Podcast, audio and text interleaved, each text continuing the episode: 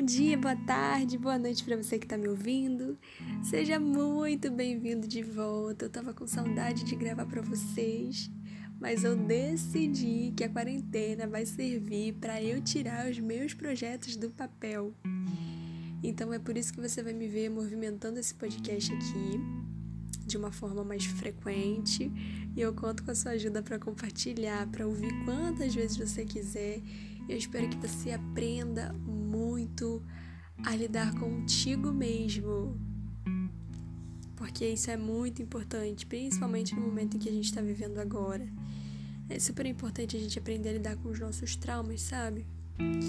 E hoje a gente vai falar sobre um assunto um tanto quanto delicado, assim como o último episódio, que é sobre ausência paterna e saudade. Você passa por isso? Se você passa por isso, você há de convir comigo que não é uma situação tão fácil de se lidar, né? Não é mesmo. E contando um pouquinho da minha história, eu tive, eu tive contato com meu pai até os seis anos de idade. Depois disso, não mais, porque minha mãe se casou e, pelo fato de ela me levar até a casa dele, acabou, sabe, causando assim um incômodo no casamento. Enfim, como meu pai assim nunca foi de me, procurar, ele continuou não procurando e ficou por isso mesmo, né? Aí eu tinha um bom relacionamento com meu padrasto, o que mudou um pouquinho depois que os meus irmãos nasceram, e hoje eu entendo super bem. Na época que não, porque eu era uma criança. Não entendia a necessidade de, de as crianças né, que tinham nascido e tal precisarem de mais atenção. E aí eu me sentia assim, abandonada, enciumada. Até então tudo bem, né? Releva coisa de criança. Mas aí eu fui crescendo e fui vendo que aquele nosso relacionamento bom não tinha se restabelecido, né? E aí eu comecei a ficar bem pensativa quanto a diversas questões da minha vida. Porque eu não conseguia encontrar em ninguém, sabe, assim, uma figura de respeito, talvez. Não conseguia olhar para alguém e vê-lo como uma figura significativamente representativa para mim, sabe? Isso foi bem triste. Eu sempre fui de ver assim muitas famílias e aquela relação, sabe, da menina com o pai, de princesinha do papai. E bem na verdade, eu para não dizer que nunca tive isso, eu tive por muito pouco tempo. Então foi bem difícil. E para te ser sincera, É difícil até hoje. É difícil até hoje. Quem me conhece, assim, pensa que eu sou durona e tal, mas bem na verdade não sou não, cara. Não sou mesmo.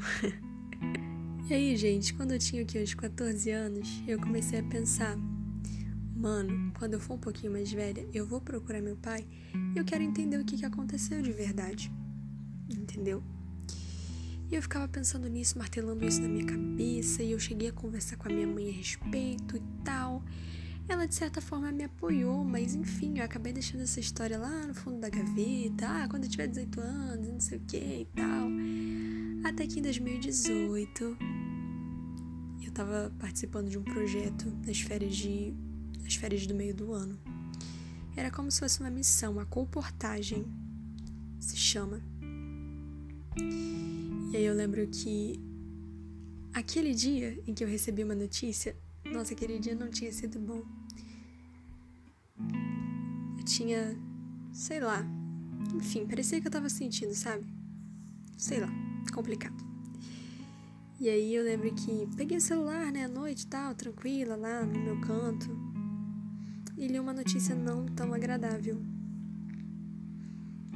A notícia era que meu pai tinha falecido e eu já sabia que ele estava doente, mas eu fiquei sabendo assim pouquíssimo tempo antes do falecimento, então não teve como eu sair da cidade em que eu estava e voltar para mim. Foi assim um período muito curto de tempo. E aí eu extremamente nervosa, minha reação foi rir. Gente, sério. Assim que eu li aquela notícia, eu comecei a rir de nervoso. Mostrei para as minhas amigas, elas não souberam assim me dizer alguma coisa, sabe? E eu até compreendo. Muito complicado mesmo a situação. Na época foi, né? E aí eu lembro que naquela noite eu não dormi, eu não dormi bem. Acordei cedo no outro dia, voltei para minha cidade, que é Petrópolis. Foi um dia péssimo, cheguei atrasada, não consegui assistir o velório. A hora que eu cheguei, assim, no cemitério, o, rolê, o, o cortejo, né, já estava acontecendo. Por misericórdia lá dos funcionários, eu consegui ver o corpo do meu pai e não foi uma coisa legal. Primeiro porque eu nunca tinha ido, né, a um enterro. Aquele era o meu primeiro, era o enterro do meu pai. E eu me lembrei, sabe, das muitas vezes que eu me prometi procurá-lo e não procurei. Durante algum tempo essa essa questão ficou bem assim foi bem marcante na minha mente, sabe? E eu lembro ali daquela cena, cena mais triste da minha vida, um corpo inerte, morto, sem vida, pessoas sem esperança, como se aquilo ali fosse o fim, e realmente, né? Lembro de ter ali, sabe, conversado com ele durante uns 30 segundinhos, embora eu soubesse que ele não estava me ouvindo. Toquei aquela pele fria, uma sensação horrível. Acompanhei o caixão até o local onde ele seria enterrado. Joguei as pétalas, vi a terra cair em cima, vi a minha irmã desesperada, fora de si, uma cena assim, nossa, muito difícil mesmo. E o que, que tudo isso tem a ver com saudade? Eu sempre senti saudade de uma coisa que eu nunca tive, sabe? Eu sempre senti saudade do pai que eu não tive. Eu sempre senti saudade, sabe? De ouvir: Nossa filha, como você tá linda hoje! Coisas tão simples, sabe? Que talvez para você, que, sei lá, tenha a presença do seu pai, isso seja assim até. Ai, nossa, sério? Mas para mim não era, não é na verdade. Sinto saudade das brincadeiras que eu não brinquei. Sinto saudade dos momentos que eu não tive. E eu lembro que lá no caixão eu disse para ele que um dia no céu a gente sentaria embaixo de uma árvore para ele contar as histórias que ele nunca me contou. E talvez você sinta saudade de algo ou de alguém. E a saudade é dolorosa, sim. Às vezes parece que não há esperança na saudade, mas eu quero te dizer que há. Porque, os, porque um dia os sorrisos vão ser tão intensos e plenos que a gente nem vai lembrar daquilo que a gente sofreu e do quanto determinadas situações doeram, sabe?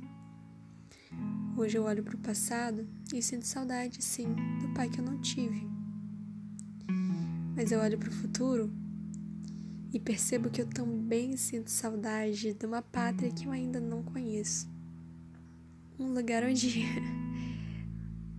não haverá lágrima. Você já parou para pensar sobre um lugar que não vai haver choro? onde a pandemia do coronavírus vai estar tá fora de cogitação, gente, isso é surreal, sabe? Acho que tá além da imaginação de qualquer um. Mas eu quero te dizer e te encorajar a pensar que é verdade. Eu não acho que seja conveniente vivermos no passado, vivermos, sabe, lembrando de algo que já se foi ou que nunca aconteceu e eu também não acho conveniente a gente viver olhando para o futuro e vivendo no futuro, na verdade.